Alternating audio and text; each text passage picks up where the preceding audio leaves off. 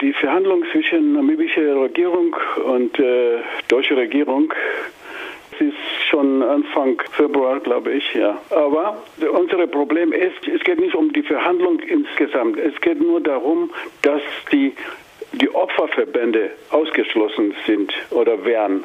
Und das ist unser Hauptproblem. Und darum haben wir vor, diese Klage fortzusetzen in Den Haag. Also es geht um nur, dass man ohne uns nicht verhandeln kann. Wir müssen am Tisch mit der deutschen Regierung. Ihr habt ja auch schon verschiedene Ultimaten gestellt. Die letzte ist jetzt am 1. Mai verstrichen und es kam einfach keine Reaktion von der deutschen Bundesregierung. Wie ist denn die öffentliche Meinung in Namibia jetzt zu symbolischer und materieller Reparation für den Völkermord an Herero und Nama von 1904 bis 1908? Die, äh, allgemeine Reaktion in Namibia ist sehr positiv. Also das heißt, die Bevölkerung, ob das Nama oder Herero oder, oder die, die andere, wir haben auch andere äh, Bevölkerung in Namibia oder Völker in Namibia, die Ovambos, die sind auf unserer Seite.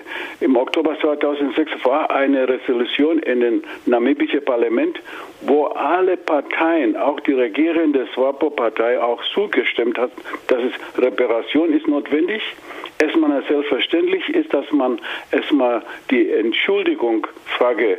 Also das heißt, man muss sich erstmal entschuldigen und dann kann man über die Reparationen reden.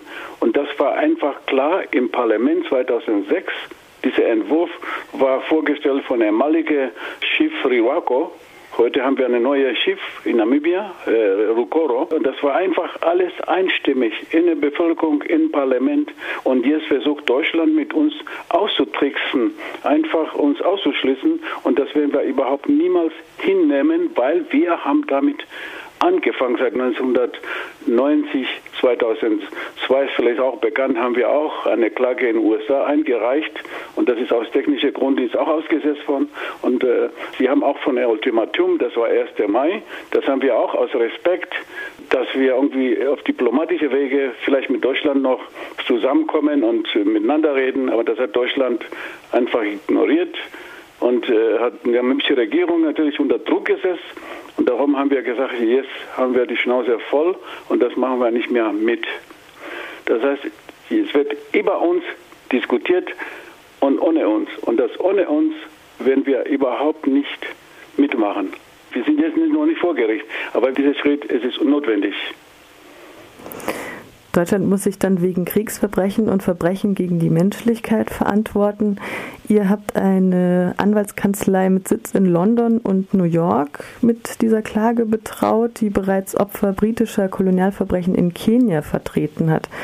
Wie sah denn dieser Prozess und das Urteil in dem Fall aus und wann war das? In, in Kenia, das war gegen die Mau Mau, also das heißt, die Mau Mau hat dann Anklage eingereicht in, in Großbritannien und das war sehr erfolgreich. Wir haben eigentlich Kontakte zu mehreren äh, Organisationen, die auch den gleichen Fall hatten in der Vergangenheit, was weiß ich, auch die jüdische Organisation in den USA, mit dem wir auch enge Kontakt haben. Darum haben wir auch diesen Schritt einfach noch unternommen. Die Mau Mau-Prozess war sehr erfolgreich in, in, England. Wir sind auch sehr hoffnungsvoll und äh, wir haben 100 Jahre gewartet.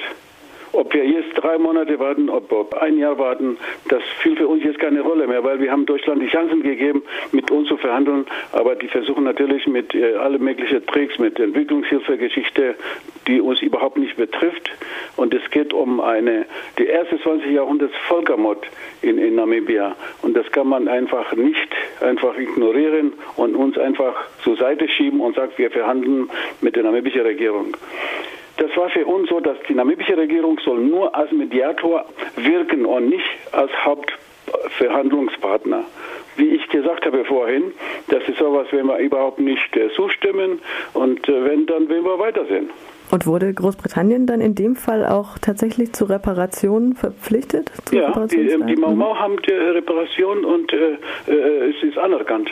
Ja, und äh, ich meine, wir hätten auch überhaupt nie ein Problem gehabt mit dem Kolonialisation oder dass man äh, Deutschland verklagen. Aber es geht um Vernichtungsbefehl von, von Trotter, ein Volk auszulöschen. Das heißt, 80 Prozent von den Hereros, 50 Prozent von den, von den Namas sind, sind ermordet worden. Und da kann man nicht einfach sagen, das, das war's und auf Wiedersehen. Und das ist, das war ein Vernichtungsbefehl, das war eine Völkermord und Völkermord, wie wir wissen, verjährt nicht. Lothar von Trotha hat damals den Schießbefehl auf die Menschen gegeben und es sind ja auch viele Leute in der Wüste damals verdurstet, wenn ich das mhm. richtig in Erinnerung habe. Viele der Gebeine der Opfer wurden dann ins damals Deutsche Reich gebracht. Die liegen ja zum Teil auch heute noch in Universitäten oder Museen. Weißt du da genaueres, wie der Stand Ja, es gibt, wir haben jetzt eigentlich auch äh, 2011 auch äh, äh, Gebeine nach Namibia übergeben. Also es gibt noch viele Gebeine und, und, und Schädel in Deutschland, auch in Freiburg, in, in, in Berlin, in verschiedene, äh, sogar jetzt in Bremen sind auch irgendwelche. Wir sind auch dabei, das äh, zu fordern, dass die alle diese Gebeine müssen unbedingt unversüglich nach Namibia. Das heißt, das war auch diese ganze sogenannte Rassen-pseudo-wissenschaftliche Untersuchung, die damals stattgefunden hat in, in, in Deutschland. Und diese Gebeine sind immer noch hier. Wir fordern auch, dass die Gebeine auch unverzüglich auch nach Namibia, nach all diese ganzen Verhandlungen zurückgebracht werden. Die haben hier nichts zu suchen. Und, aber es wird immer noch weiter geforscht. Das ist eigentlich äh, nicht zulässig. In der Pressemitteilung heißt es, die Prozesskosten jetzt für die, die Verhandlungen in Den Haag werden aus privaten und öffentlichen Mitteln finanziert. Wie genau finanziert ihr das? Ja, das kann ich auch nicht genau sagen, wie wir finanzieren. Das ist aus äh, äh Spenden, äh, dass man irgendwo äh, Geld spenden, also das heißt von Bevölkerung, von Herodes, von Namas und von verschiedenen äh, Freunden, die uns auch unterstützen. Da kann ich auch nicht sagen, wer und wann und, äh, und wie und so weiter. Das kann ich einfach nicht sagen. Also das ist einfach aus Privatsammlungen und äh, wir haben viele Freunde auch in dieser Welt. Wir sind nicht alleine und, und, und große Solidarität.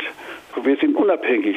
Wir sind nicht abhängig von der namibischen Stadt oder von irgendwelchen äh, Organisationen. Wir sind abhängige Herero, Nama, Communities in, in, in, der ganzen Welt. Wir haben große, eine große, eine große Diaspora-Gruppe in den USA, die auch sehr gut, gut arbeiten.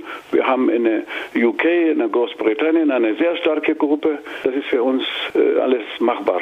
In einem Zeitungsartikel von einer namibischen Zeitung habe ich ein Foto von glaube ich, einem Gedenk, einer Gedenktafel oder so von dem Genozid gesehen. Hier in Deutschland ist das kaum bekannt, dass es diesen Genozid überhaupt gab. Wie nimmst du den öffentlichen Diskurs um dieses Thema hier in Deutschland wahr? Also erstmal, erstmal hier gibt es keine Denkmal hier, äh, Genozid-Denkmal in Deutschland. Das gibt es gar nicht. Und äh, wir, wir versuchen einfach äh, öffentliche Arbeit zu machen, zum Beispiel mit Freunden aus äh, Postkolonial und, und Bündnis Namibia äh, Völkermord verjährt nicht.